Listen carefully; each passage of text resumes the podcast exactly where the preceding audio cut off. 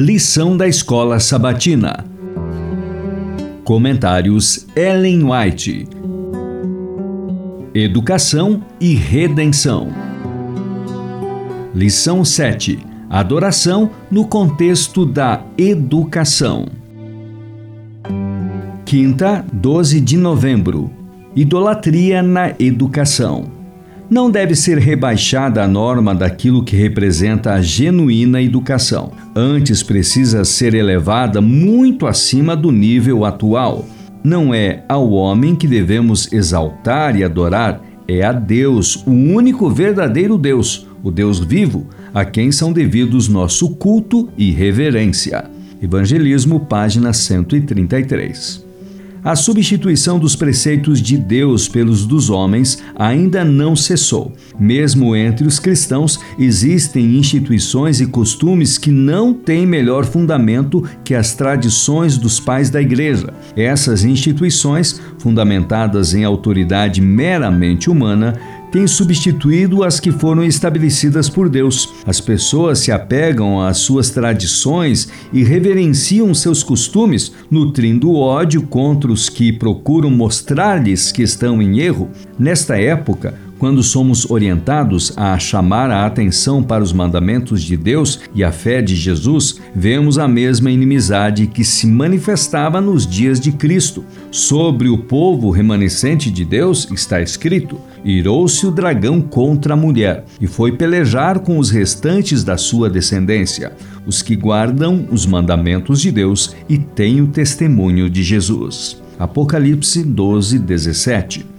No entanto, toda planta que meu Pai Celestial não plantou será arrancada. Em lugar da autoridade dos chamados pais da igreja, Deus nos pede que aceitemos a palavra do Pai eterno, o Senhor do céu e da terra. Somente nela se encontra a verdade sem mistura de erro.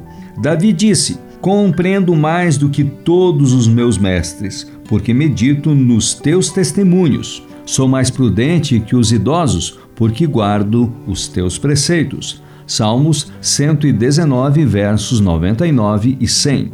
Que todos os que aceitam a autoridade humana, os costumes da igreja ou as tradições dos pais prestem atenção à advertência contida nas palavras de Cristo.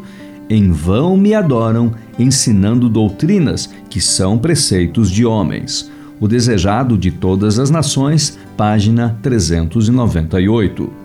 Ao fazer com que as pessoas violassem o segundo mandamento, Satanás tinha como objetivo rebaixar a concepção humana sobre o ser divino, e anulando o quarto mandamento, ele faria com que se esquecessem completamente de Deus. A reivindicação divina, a reverência e ao culto, acima dos deuses dos gentios, tem por base o fato de que ele é o Criador e que a ele todos os outros seres devem sua existência.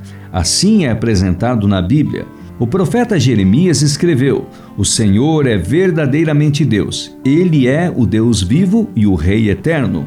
Os deuses que não fizeram os céus e a terra desaparecerão da terra e debaixo destes céus. O Senhor fez a terra pelo seu poder, estabeleceu o mundo por sua sabedoria e com a sua inteligência estendeu os céus. Todo homem se tornou estúpido e não tem saber. Todo ourives é envergonhado pela imagem que ele mesmo esculpiu, pois as suas imagens são mentira e nelas não há fôlego. Vaidade são, obra ridícula. No tempo do seu castigo virão a perecer. Não é semelhante a estas aquele que é a porção de Jacó, porque ele é o Criador de todas as coisas. Jeremias 10, dos versos 10 a 12 e dos versos 14 a 16. O sábado, como um memorial do poder criador de Deus, mostra-o como aquele que fez os céus e a terra. Por isso, esse dia é uma constante testemunha de sua existência e uma lembrança de sua grandeza, sabedoria e amor. Se o sábado tivesse sempre sido observado de maneira sagrada, nunca teria havido um ateu ou idólatra. Patriarcas e Profetas, página 336. Estudo adicional para sexta-feira, 13 de novembro, leia o livro Minha Consagração Hoje, o capítulo Ser Forte e Corajoso, página 120. Leia também o livro Nossa Alta Vocação, o capítulo Unidos à Igreja de Cima, página 165.